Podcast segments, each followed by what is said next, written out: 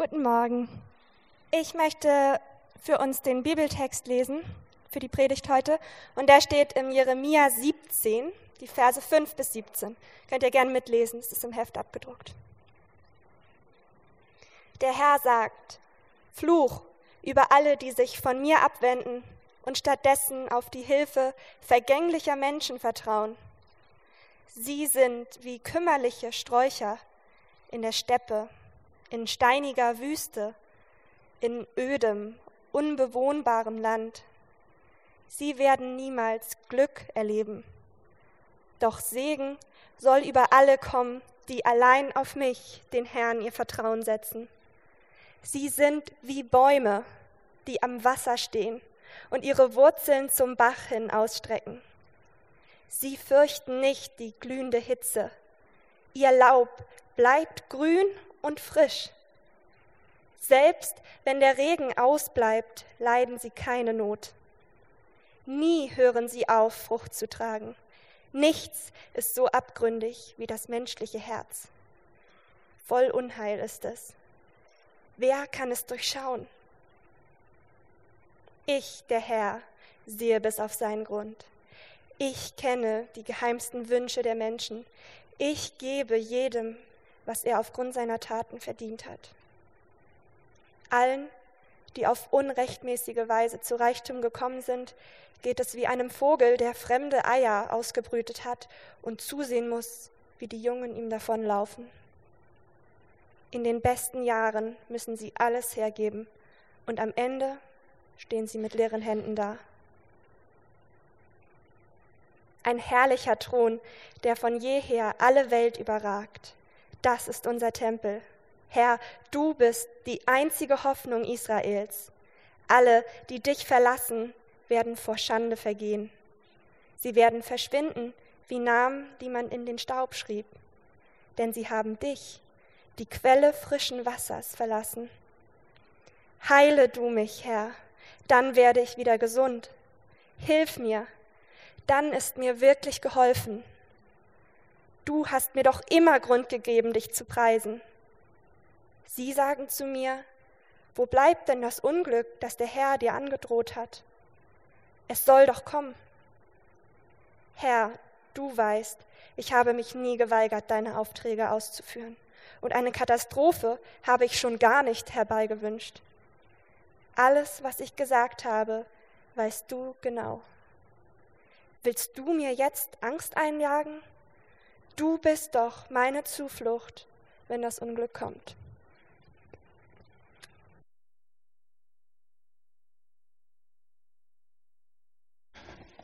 Guten Morgen, Hamburg-Projekt. Schön euch zu sehen.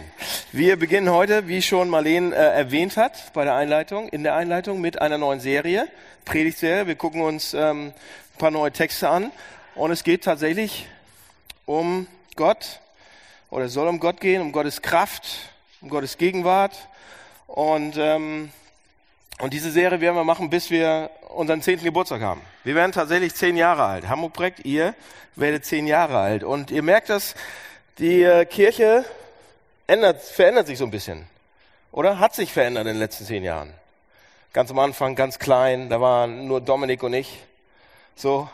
Und ähm, ein ganz kleines Kind und zwei Frauen. Eigentlich hat man nur die Frauen gesehen, weil die so gut aussahen, alles andere nicht. Aber so haben wir angefangen und dann kamen immer mehr Leute dazu. Und jetzt sind wir tatsächlich auf dem Weg, so mehr und mehr tatsächlich eine große Gemeinde zu werden, eine große Kirche zu werden. Ähm, Leute kennen sich nicht mehr alle. Ich glaube, die meisten von euch kennen ein paar, aber nicht mehr alle. Geht mir auch so. So, ähm, es gibt mehrere Pastoren. Vielleicht könnt ihr die gerade noch rauspicken. So, okay, das ist auch noch einer von denen. Ähm, die Qualität wird teilweise schon ein bisschen besser. Ihr merkt es auch. Ich weiß noch, wie wir ganz am Anfang, sage ich lieber nicht, was wir da hatten, aber da war die Qualität noch nicht ganz so gut. Ja, da war es eher manchmal auch ein bisschen peinlich. Ähm, aber das wird das wird auf einmal ein bisschen besser. Leute bringen sich mehr ein und auf einmal haben wir hier äh, ein Team, was diesen Gottesdienst vorbereitet und auf einmal haben wir da hinten mal stehen und so weiter. Also da, das, das kommt so mehr und mehr.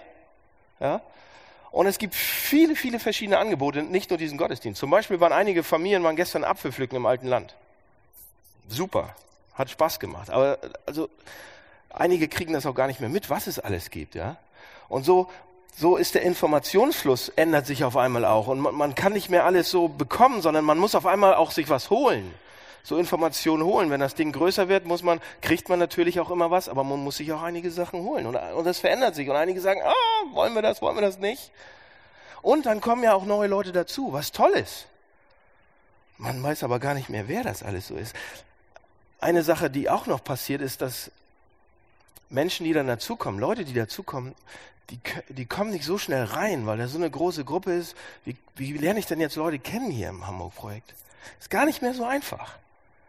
Ja, und dann sind wieder andere, die kommen und sagen, meine Güte, ich bin eigentlich für dieses Maß an Anonymität recht dankbar, dass mich nicht gleich alle kennen am Anfang. Ich komme her und kann auch wieder gehen.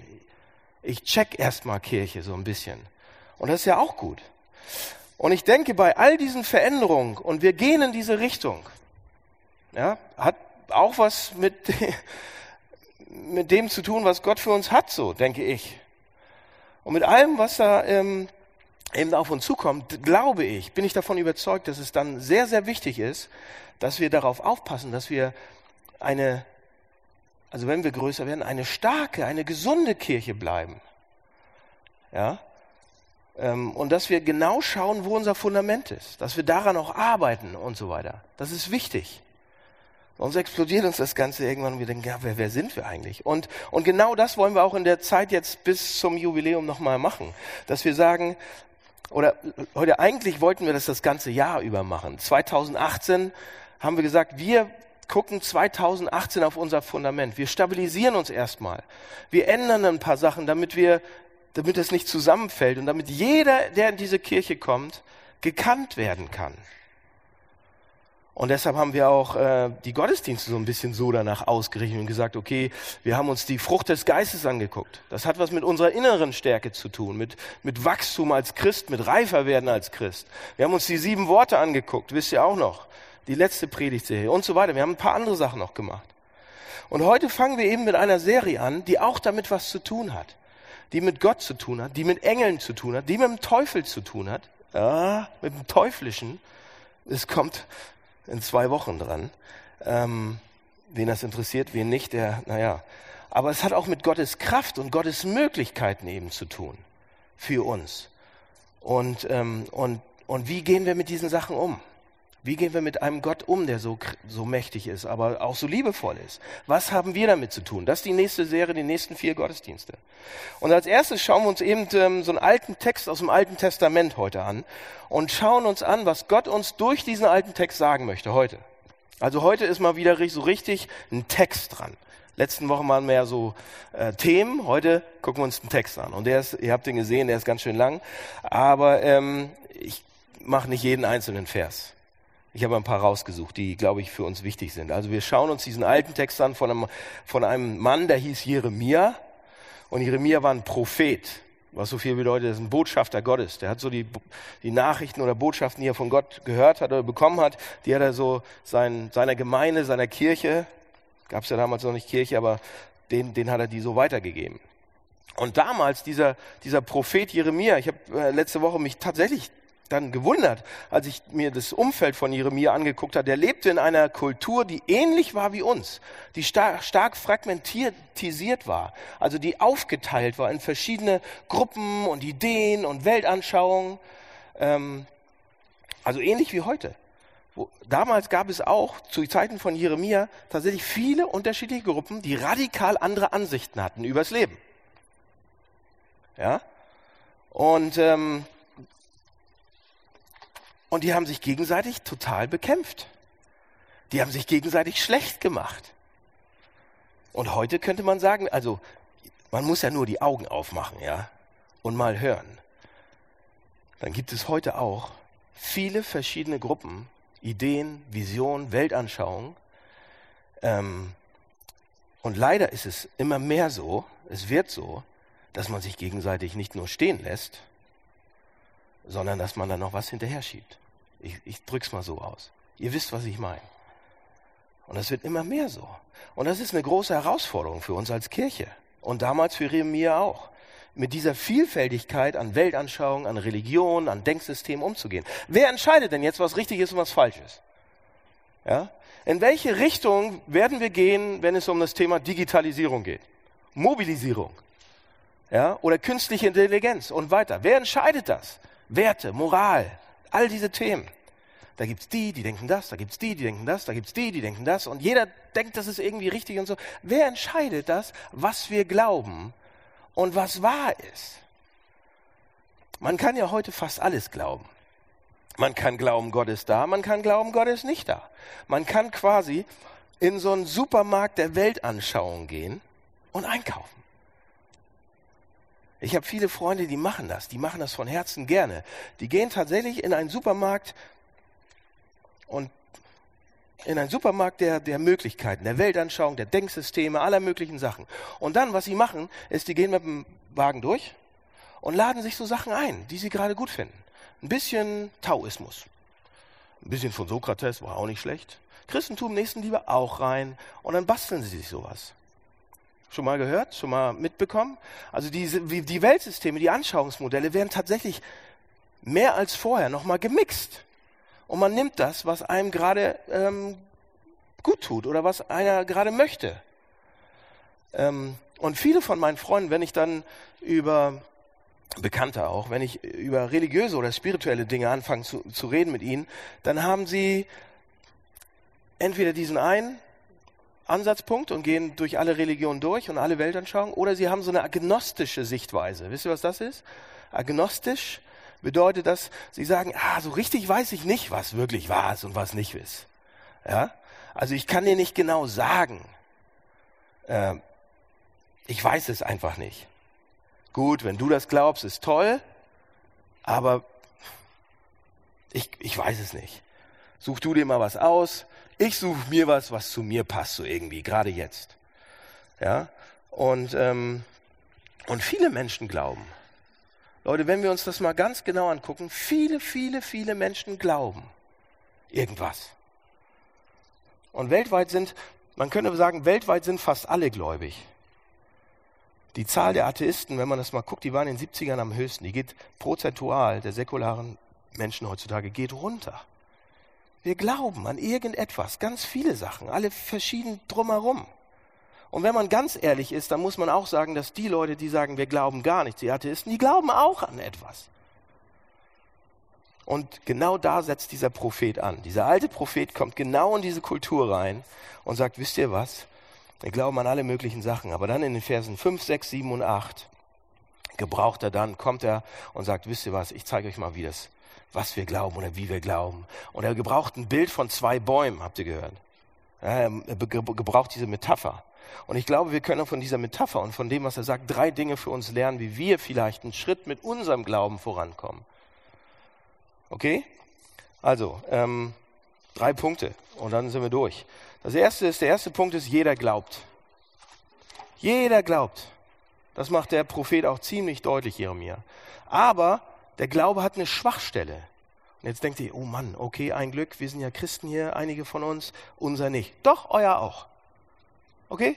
Ob ihr Christen seid oder nicht, heute Morgen, der Glaube hat eine Schwachstelle. Und ein drittes, der dritte Punkt, es gibt ein Medikament dafür oder es gibt eine Lösung, es gibt ein Heilmittel für diese Schwachstelle. Okay? Also lasst uns mal angucken, was diese drei Punkte sind und wie wir als Kirche dadurch und Einzelne auch dadurch reifer werden können oder wachsen können in unserem Glauben. Das ist das Thema heute. Okay?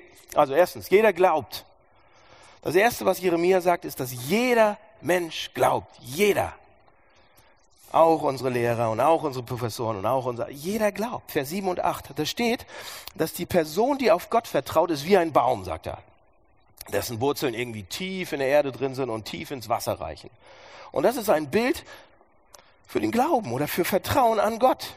In den Versen 5 und 6 haben wir dieses Bild von jemand, der an Gott glaubt zuerst, 7 und 8, und dann 5 und 6 von jemand, der an Gott nicht glaubt. Aber die zentrale Charaktereigenschaft bei beiden ist Vertrauen und Glaube. Seht ihr das?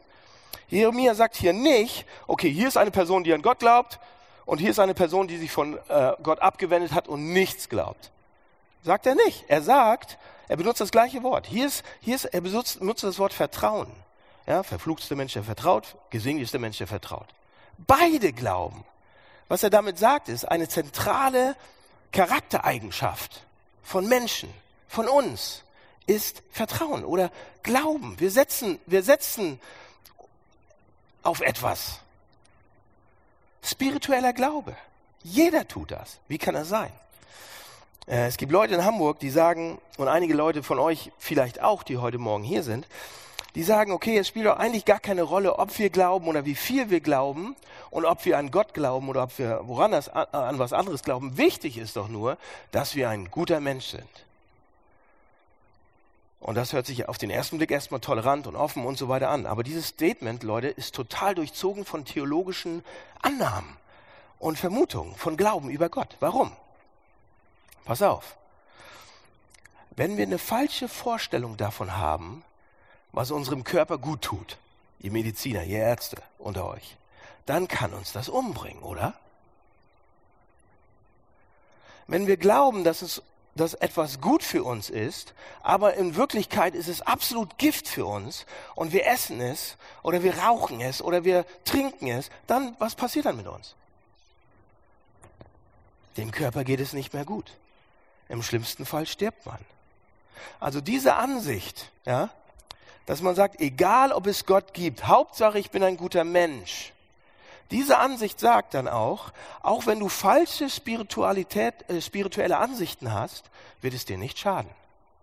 Also, wenn du falsche Ansichten hast über deinen Körper, das kann dir schaden. Aber wenn du falsche Ansichten hast über deine Seele, das kann dir nicht schaden. Woher kann ich das wissen? Es gibt nur einen Weg, wie, wie man das sagen kann. Glauben. Man glaubt es, man glaubt es. Wenn man sagt, auch wenn es einen Gott gibt, ah, ist egal, was du glaubst eigentlich. Das ist eine bestimmte theologische Position über die Wesensart Gottes. Glauben ist, Glauben mit einer bestimmten Sicht auf Gott. Oder einige andere Leute hier in Hamburg haben mit, ähm, mit mir auch diskutiert an anderen Stellen und haben Folgendes argumentiert und haben gesagt, ähm, okay, wir, jeder muss seine eigene Wahrheit finden. Daniel, du findest deine, wir finden unsere. Niemand kann mir sagen, was richtig falsch ist. Niemand kann dir das auch sagen. Du glaubst das und, ähm, und ich glaube etwas anderes. Jeder muss für sich selbst seine Wahrheit definieren. Niemand hat die Wahrheit. Es gibt nicht die eine Wahrheit. Und wenn jeder so denken würde, hätten wir auch kein Problem mehr in der Welt. Das ist ein typischer westlich weißer, individualistischer europäischer Denkansatz basierend auf der Aufklärung, auf der Romantik und auf europäischen Bewegungen. Und Leute, ganz ehrlich, wenn ihr, wenn ihr jetzt mal die neuen Philosophen lest, euch die Arbeit macht, das ist ein postmoderner Denkansatz. Wenn ihr die neuen Philosophen lest, dann könnt ihr fast schon den Sonnenuntergang dieser postmodernen Herangehensweise sehen. Wenn ihr aufmerksam die Welt betrachtet, wie sie zusammenhängt, und was passiert gerade überall, dann seht ihr, dass, neue, dass es neue Denkansätze gibt, weil wir sehen, dass dieser Denkansatz, dass alles ist gut hier und da, du hast das, ich habe das und passt schon, keiner sollte mehr sagen, was, das ist begrenzt, das funktioniert nicht. Okay, aber mehr sage ich nicht. Da könnte man jetzt ganz schön viel drüber sagen, aber ihr könnt euch mal echt ein paar gute Bücher durchlesen, wenn ihr wollt. Ähm, oder ich mache mal eine, nur eine Predigt über die neue Philosophie, die es da gibt. Hochinteressant. Und dann gibt es natürlich auch noch Leute, die sagen, okay, Gott ist da, Gott ist nicht da, weiß ich nicht. Beweis ihn mir doch. Beweis mir, dass Gott da ist. Freunde von mir, die sagen, Dan, weißt du was, Pastor, kannst mir nicht beweisen, dass er da ist? Ähm, und die sagen, ich muss an Gott glauben. Ähm, wirklich? Beweis ihn mir. Ich kann nicht an ihn glauben, es sei denn, du beweist ihn mir. Leute, das ist auch ein Denkansatz, ein Glauben über Gott. Und der Glaube ist, wenn es da einen Gott gibt, dann muss er empirisch bewiesen werden können. Also, wenn wir an Gott glauben, können, können wir das beweisen? Wenn wir glauben, dass es keinen Gott gibt, können wir das beweisen? Und wenn wir glauben, dass es einen Gott gibt, aber es ist egal, was wir darüber denken, weil es überhaupt keinen Unterschied macht, können wir diese Position be beweisen? Also was auch immer unsere Sicht ist, es ist eine bestimmte Glaubensansicht über Gott. Und wir verwetten unser ewiges Schicksal, dass wir richtig liegen. Weil wenn wir falsch liegen, dann könnte, dann könnte das unter Umständen Konsequenzen haben. Und Jeremia sagt hier im Text, jeder stellt sein Leben auf Glaubensaussagen. Jeder macht das. Ihr könnt wählen, was ihr glaubt, aber nicht, ihr könnt nicht wählen, ob ihr glaubt. Das ist das Erste, was Jeremia hier sagt. Und das ist schon ein starkes Argument eigentlich für viele, die hier das erste Mal heute sind. Es tut mir leid, dass ich gleich hier mit rauspacke. Aber bleibt dran. Wir sind noch nicht ganz fertig. Ja? Also das ist hier das Erste, was Jeremia sagt. Jeder glaubt. Das Zweite ist, er redet nicht nur über den Glauben, er redet auch über die Schwachstelle beim Glauben. Und das ist interessant. Es gibt eine schlechte Nachricht hier im Text. Vers 9. Da steht, altes, altes Deutsch, und dieser Typ war noch älter, der ist ja tausende Jahre alt. Und er sagt, überaus trügerisch ist das Herz und bösartig. Also es gibt irgendwas, was bei uns nicht funktioniert. Er nennt das das Herz oder den inneren Menschen oder da, wo das, der Mensch sitzt so. Es gibt irgendwas, was bei uns nicht richtig funktioniert. Was meint er damit? Seht ihr, wir glauben an etwas, jeder von uns, jeder hier in der Stadt, überall. Und manchmal ist es Gott, aber oft auch nicht. Ja? Gott soll es nicht sein, Gott kann es nicht sein. Oder vielleicht glauben wir ein bisschen an ihn und manchmal nehmen wir ihn ernst, aber manchmal auch nicht. Vielleicht glaube ich, wenn ich in Schwierigkeiten bin und, und so weiter. So, so funktionieren wir, so ticken wir. Das ist unsere Grundeinstellung. Kann man gar nichts machen. So, wie sieht das jetzt aus, unsere Grundschule? Warum ist das so? Hier ein Beispiel. Wer von euch hat schon mal geklaut? Richtig geklaut, gestohlen. Die Polizei ist jetzt nicht da, Staatsanwalt auch nicht. Ich habe ihn vorhin rausgeschickt, weil ich mich auch melden wollte. Also, wer hat schon mal geklaut? Irgendwas? Ja, ich auch. Und ich erzähle eine Geschichte von lange her, damit, ja, als ich äh, noch klein war. Und ich kann mich an diese Geschichte richtig, richtig, richtig gut erinnern. Und ich sage euch warum. Ich habe mal als Kind ein Feuerwehrauto aus dem Kindergarten mitgenommen. Und ich werde das niemals, niemals vergessen, weil als meine Mutter das rausgefunden hat, dass ich dieses Feuerwehrauto mitgenommen hatte, ist sie mit mir am gleichen Tag zurückgegangen und ich musste dieses Feuerwehrauto, ich musste das, der Erzieherin zurückgeben. Und das war, ich war fünf, ich war vier oder fünf. Und das war schon ziemlich hart, aber ich habe nie wieder ein Feuerwehrauto geklaut. Ja? Ich habe das geklaut. Ich hab, weißt du, ich bin, ich habe darüber nachgedacht, warum ich denn dieses Feuerwehrauto geklaut habe. Ich habe es gestohlen. Ich habe damit gespielt. Oh, das ist so schön. Und wie aus Zauberhand ist es auf einmal in meine Tasche gewesen. Und keiner hat es keiner gesehen. Ich habe darauf geachtet, dass niemand es sieht. Ich habe es nicht nur mitgenommen, ich habe es geklaut. Und Jahre später frage ich mich dann, okay, warum wollte ich dieses Auto stehlen? Brauchte ich das Auto? Nicht wirklich, oder? War ich vielleicht zu arm, dass ich nicht genug Autos hatte? Na, wir hatten viele Autos. Aus Plastik, aus Metall, diese Matchbox-Dinger damals. Die haben auch gut gebrannt, aber deshalb brauchte ich ein Feuerwehrauto. Nee, aber der Punkt war, ich mochte noch nicht mal doll Feuerwehrautos damals. Mochte ich gar nicht. Ich war so eher Polizei und eher so Gangster vielleicht. Die schwarzen Autos waren so super, die Rennwagen, die Ferraris. Ich mochte noch nicht mal. Also warum habe ich dieses Feuerwehrauto mitgenommen? Warum habe ich das gestohlen? Ahnt ihr, was jetzt kommt? Weil mir jemand gesagt hatte, tu es nicht. Nimm es nicht mit, es ist nicht deins. Lass es da stehen. Und sobald jemand sagt, fass es nicht an, will ich's haben. Und so langsam fange ich an zu verstehen bei mir, tief in meinem Herzen gibt es eine Stimme. Da gibt es eine Stimme, die sagt, mein Wille und nicht dein Wille. Das ist die Wurzel. Mein Wille und nicht dein Wille geschehe, gegenüber allen anderen und gegenüber Gott auch, tu das nicht. Warum nicht? Wer sagt denn das? Hab nicht dein Handy beim Autofahren in der Hand. Pff, das für eine Scheißregel. Ich muss auch gucken, wo ich hinfahre. Ja? Alle anderen tun das doch auch, oder? Ist doch gar nicht so schlimm. Nimm es nicht. Ach, Leute, kommt, es ist doch gar nicht wirklich stehlen, wenn so ein kleines Kind sowas mal mitnimmt, oder? Und wir reden uns raus. Aber auch, da gibt es einen alten Theologen, der bringt das auch auf den Punkt. Der hat das so gut, Augustin, ganz alter Kirchenvater, der sagt, dass, und er drückt es auch in alten Worten aus, dass an der Wurzel unseres Herzens gibt es diese Stimme, die schreit, mein Wille geschehe und nicht deiner. Und weil ich und du ja überschlau sind, wir sind ja, wir sind ja heutzutage überschlau, superweise, und wir wissen von allen Dingen, die vorher passieren, äh, wir wissen davor, was in der Zukunft passiert. Wir haben den Gesamtüberblick, haben wir ja heute.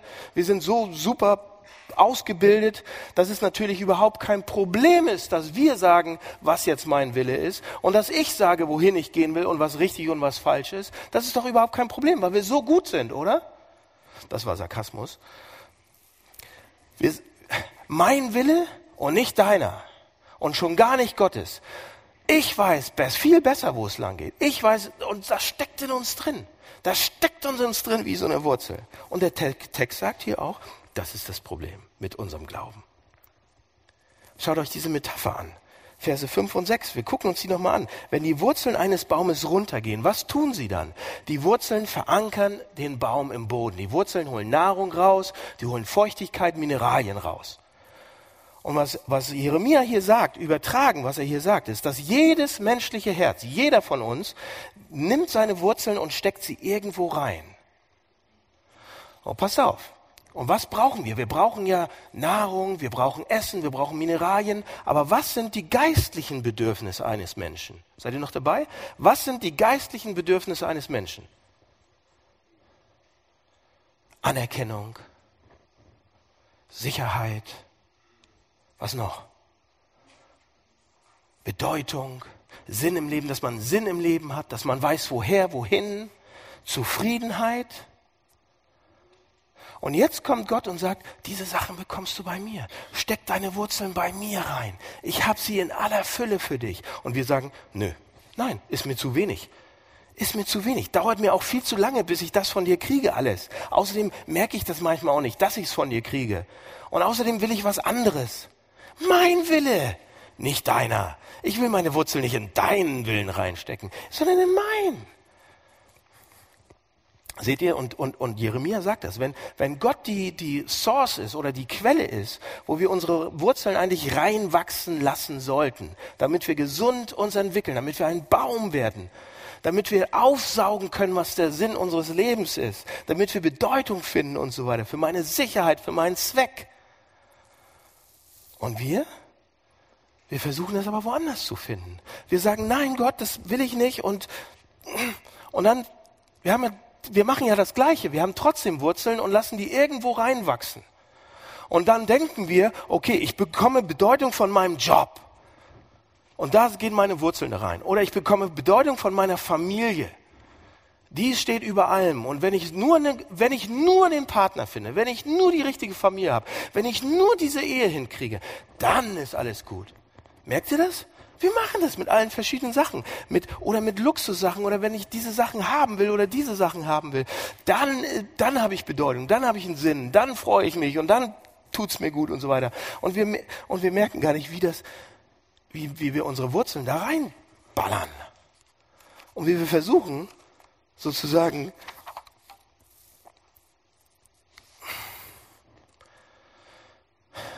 so satt zu werden, so Sinn zu kriegen und so weiter. Und ähm,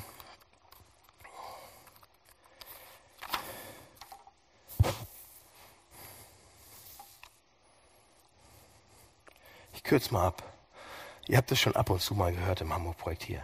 Wenn wir das tun, wenn wir diese Sachen so tun, dann sagt der Text, dann sind wir nicht wie ein Baum, sondern wir sind so eher wie ein, wie ein Busch, wie ein Strauch, sagt er. Und was er da im Bild hat, sind diese, diese kleinen Sträucher. Auch in der Wüste wachsen manchmal so Sträucher, die nicht am Wasser sind, aber die haben eine oberflächliche Wurzeln. Und, ähm, und weil die wenig Wasser kriegen und sich dauernd irgendwie dahin biegen müssen, wo es ein bisschen Wasser gibt oder ein bisschen Schatten und so, sind die auch total verdreht. Das sind diese kleinen Sträucher, wenn so Wind kommt, so und in so einem guten alten Western und dann spielt die Mundharmonika, das sind diese Sträucher, die dann immer durchs Bild fliegen. Wisst ihr? Solche Sträucher. Und der Text sagt, wenn ihr eure Wurzeln in irgendwas reinwachsen lässt und nicht in Gott, sondern irgendwo anders, was auch immer es ist, irgendeine geschaffene Sache, die sind ja alle gut, die sind auch alle toll. Aber wenn ihr euch darauf mehr verlasst als auf Gott, dann verbiegt ihr euch so, dann seid ihr wie so ein Strauch. Ja? Und wie kommen wir da jetzt raus? Wie geht es jetzt weiter für uns?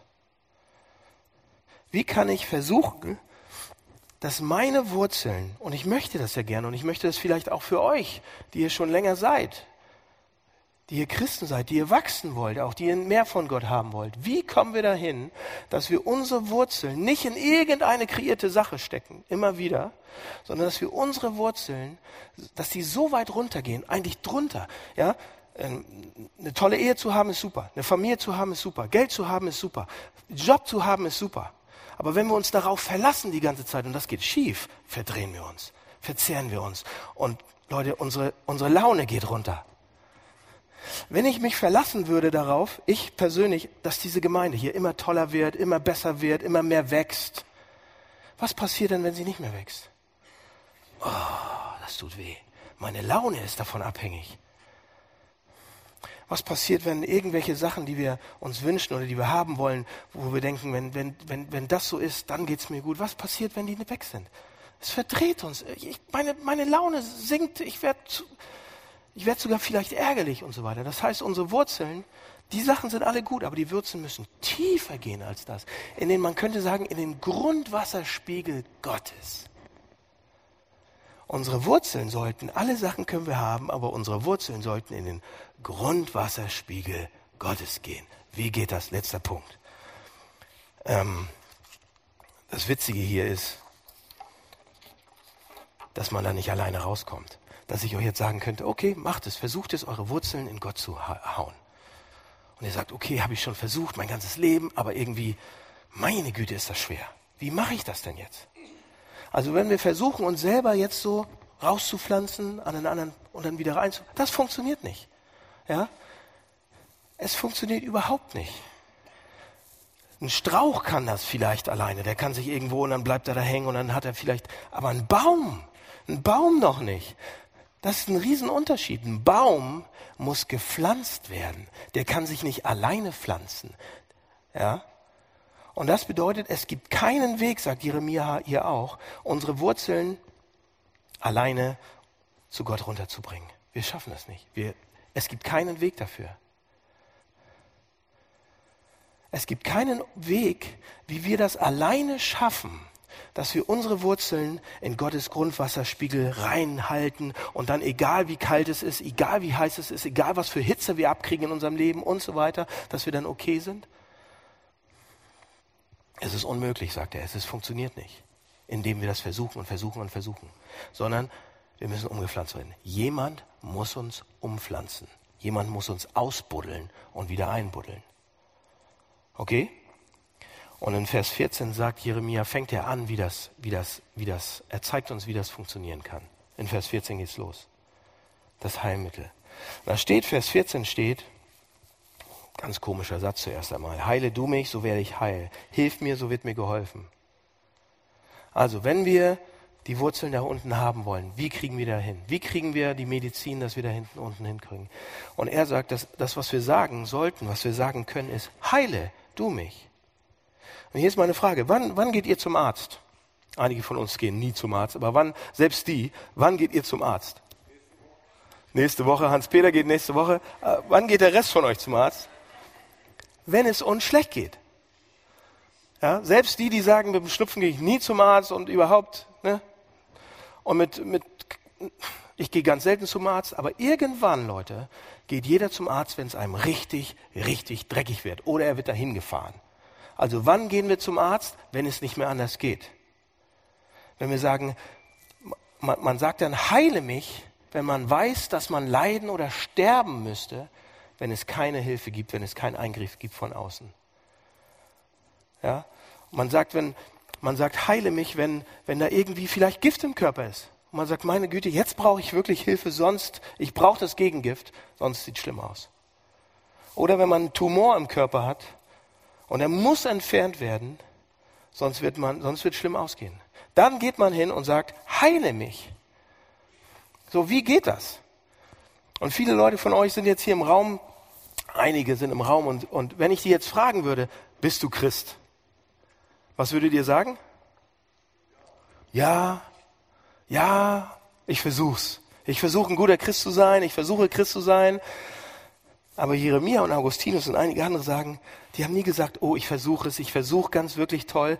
Sagen sie nicht, ich versuche ein guter Christ zu sein, ich versuche da gut hinzukommen, ich versuche all diese Sachen zu machen. Die sagen das nicht, die sagen, heile mich. Die geben das erstmal zu, dass sie Hilfe brauchen. Die geben, die gehen zum Arzt. Die sagen nicht, ich, ich versuche ein guter Christ zu sein, ich versuche es gut alleine hinzukriegen, ich versuche meine Wurzeln alleine hinzukriegen. Nein, die, die fangen hier an und die sagen, heile mich. Jeremia schreit, ich habe Durst. Ich bin in der Wüste, ich habe Durst und ich brauche nicht nur einen kleinen Regenguss, ich, ich muss verpflanzt werden. Also das Erste, was man macht, ist, dass man zugibt, dass man das braucht, dass man sagt, ich brauche, ich will diese Wurzeln runter und ich schaff's nicht alleine. Und ich brauche, also die sagen jetzt heile mich, man könnte auch sagen, ich brauche Gott. Ich brauche eine Source von außerhalb, ich schaff's nicht alleine. Eine zweite Sache, die ich interessant finde, ist, er sagt nicht nur, heile du mich, er sagt, heile du mich her, so werde ich heil. Habt ihr das gesehen? Heil, heil mich, mach mich gesund, so werde ich gesund. Wo kommt dieses Vertrauen her? Warum sagt er nicht, heile mich her, du bist so groß und ich bin so klein, wenn, wenn es dir nichts ausmacht, und bitte, bitte, bitte, ich mache auch alles danach, was du willst so, ich bin eigentlich unwürdig, ich habe diese ganzen schlechten Dinge getan oder du warst mir so lange egal. Nein, überhaupt nicht, das sagt er hier nicht. Er sagt, heil mich und ich bin heil, mach mich gesund und ich werde gerettet. Rette mich und ich werde gerettet. Wie kann der so zuversichtlich sein? Wisst ihr, was viele Leute heute sagen? Die sagen, ja, weil wir einen lieben Gott haben, weil wir einen liebenden Gott haben, weil wir einen Gott der Liebe haben. Und ich freue mich, ja, dass wir an einen Gott der Liebe glauben. Ich glaube auch an einen Gott der Liebe, das tue ich auch. Aber lass mich hier eine Frage stellen. Was ist der Beweis dafür? Was ist die Garantie dafür, für diesen Glauben? Dass Gott da ist und dass dieser Gott ein Gott der Liebe ist. Was ist die Basis? Wo habt ihr das her? Habt ihr Zeitung gelesen? Oder mal diese Ereignisse euch angeguckt in der Welt gerade? Schaut euch die Welt an. Ist das ein Gott der Liebe? Das schreit uns nicht an, oder? Oder wenn man sich die gesamte Weltgeschichte ansieht, wie die Welt und so weiter und so weiter, schreit das, oh, da ist ein Gott der Liebe? Man wird es wahrscheinlich nicht gleich rausfinden. Oder schaut euch euer Leben an, euer Leben, wenn ihr alt genug seid, was da, wo ihr überall durch seid, durch musstet, Sagt, stellt ihr euch hin und sagt, oh, ich weiß, das war ein Gott der Liebe. Nein, wahrscheinlich nicht. Wahrscheinlich zweifelt man da auch ab und zu dran. Oder ihr sagt, okay, lass uns mal in die anderen Religionen schauen. Vielleicht ist da auch ein Gott der Liebe. Sicher glauben alle anderen auch an einen Gott der Liebe. Leute, schaut euch alle anderen an. Bitte studiert die anderen Religionen und schaut, ob sie an einen Gott der Liebe glauben. Und ihr werdet sehen, sie glauben nicht daran. Wenn ihr sagt, oh, die glauben alle an einen, dann nehmt ihr die nicht ernst. Außerhalb der Bibel gibt es keine Religion, die an einen persönlichen Gott der Liebe glaubt. Und wenn euch das gerade erstaunt, dann zeigt es, dass wir noch nicht genug geguckt haben. So. Und die Religion uns im Kern angeschaut haben und sie richtig kennen und richtig ernst nehmen. Also der einzige Ort, an dem die Idee eines Gottes, der Liebe in diese Welt gebracht hat und so reinkam, ist die Bibel. Und die Bibel sagt nicht nur, dass es ein Gott der Liebe ist, sondern auch der, ein Gott der Heiligkeit, der Gerechtigkeit und der, der eigentlich nichts Falsches und nichts Schlechtes zulassen kann. Also, wie kann Jeremia so zuversichtlich sein? Dass er sagt, mach mich gesund, ich bin gesund, rette mich und ich bin gerettet. Und die Antwort ist, Jahrhunderte später hat jemand anders auch geschrien, hat jemand anders auch gesagt, ich habe Durst, so wie Jeremia hier im Text. Der schreit, ich habe Durst und jemand anders hat es auch gesagt. Jahrhunderte später, Jesus Christus in der Wüste, in der dürren, salzigen Wüstenstreifen. Und er hatte Durst. Warum? Weil es die Vorbereitung war für einen unglaublichen kosmischen Durst, den er am Kreuz erleiden würde. Jesus Christus hatte seine ganzen Wurzeln, die Wurzeln seines Seins, seines, wie auch immer, komplett bis zum Rand im Grundwasserspiegel Gottes drin. Im Grundwasserspiegel von Gottes Liebe, von Gottes Vertrauen, von Gottes Gnade. Da war der komplett drin, versorgt. Er hatte keine Ehefrau, er hatte keine Familie, alle haben gedacht in seiner, seiner größeren Familie, dass er verrückt ist. Seine besten Freunde haben ihn komplett missverstanden, verlassen. Er war obdachlos. Er wurde ausgepeitscht. Er wurde, misshandelt. Er wurde zu Unrecht angeklagt und verurteilt. Zu Unrecht. Es gab keinen Grund dafür. Und das hat ihn nicht geärgert. Seine Wurzeln waren in Gott. Und er war unempfindlich gegenüber den Umständen. Egal was für eine Hitze kam oder Trockenheit, die Wurzeln waren da drunten. Und trotzdem, als er dann ans Kreuz ging, war er komplett ausgetrocknet. Und er sagte, warum, warum bin ich so ausgetrocknet? Warum hast du mich vergessen? Ich habe Durst. Er hat erlebt, wie Gott sich komplett abwendet, wie der Wasserspiegel weg ist. Keine Liebe, keine Gnade, kein Gefallen, gar nichts mehr. Wisst ihr warum? Warum hat Jesus Christus das durchgemacht? Jesus Christus ist an Durst gestorben, damit wir sein Wasser haben können, Leute. Jesus Christus wurde entwurzelt, die Wurzeln wurden rausgerissen aus dem Grundwasserspiegel, damit wir da reinkommen können, damit wir da eingepflanzt werden können. Er wurde rausgerissen, damit wir reinkommen können. Jesus hat bekommen, was wir eigentlich verdienen. Dieser Busch. Er wurde der Busch, verbrannt. Damit wir sagen können, heile mich, rette mich. Damit wir wissen, wir werden geheilt, wir werden gerettet. Das ist der ultimative Beweis dafür, dass, dass das passiert. Lasst mich euch sagen, was uns verändern wird und was uns weiterbringen wird. Zu dem Grad, zu dem ich das erfasse, zu dem Grad, zu dem ich das verstehe, was Jesus da tut. Je mehr ich das erfasse, umso mehr kann ich vielleicht sogar wollen, dass ich diese Wurzeln da reinkriege. Je mehr ich sehe, wie er in die ultimative Wüste ging, kann ich vielleicht auch meiner kleinen Wüste rauskommen je mehr wir sehen, dass er das für mich getan hat, desto mehr kann mich das verändern. Erinnert euch daran. Es hebt euch hoch, wenn wir das sehen. Es pflanzt euch um. Es holt dich raus aus den Sachen, wo du dir Sorgen machst oder all diese Sachen, die, die, die von der Hitze kommen und die dich kaputt machen. Es ist egal. Wenn du ein Christ bist, wenn du deine Wurzeln im Grundwasserspiegel Gottes hast, das heißt, wenn du ein Christ bist und du bist gesund, dann ist es okay. Wenn du deine Wurzeln im Grundwasserspiegel Gottes hast und du ein Christ bist und du bist krank, dann ist es okay. Wenn du ein Christ bist und du, du bist todkrank, dann geht es dir richtig gut. Wenn du ein Christ bist und du stirbst, dann geht es dir richtig gut. Seht ihr das? Egal was die Umstände sind, wenn du das glaubst, wenn du dem vertraust, heile mich, ich bin geheilt, rette mich, ich bin gerettet.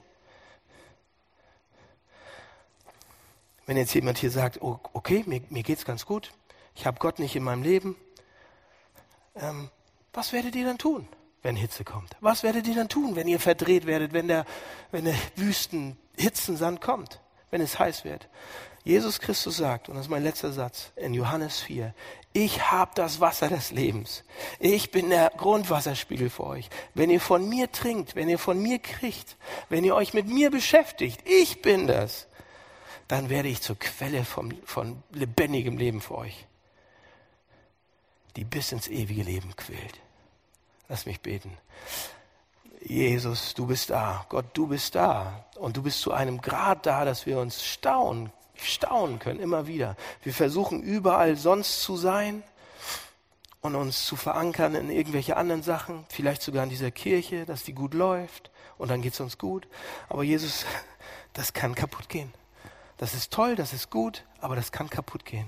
Und du möchtest so gerne, dass wir, dass wir unsere Wurzeln in, in, in dich hineinwachsen lassen. Dass wir unsere Anerkennung, unsere Bedeutung, egal was ist, in, von dir bekommen und warten, bis du sie uns gibst.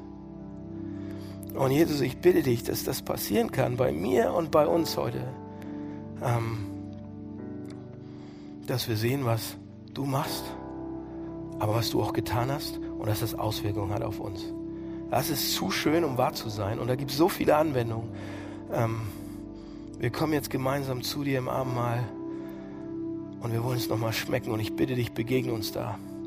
Und lass uns neu verpflanzt werden jetzt gleich, wenn wir Brot und Wein nehmen, dass wir, dass wir unsere Wurzeln bei dir reinkriegen. Ich bitte dich, dass das passiert. Danke, dass du jetzt da bist. Amen.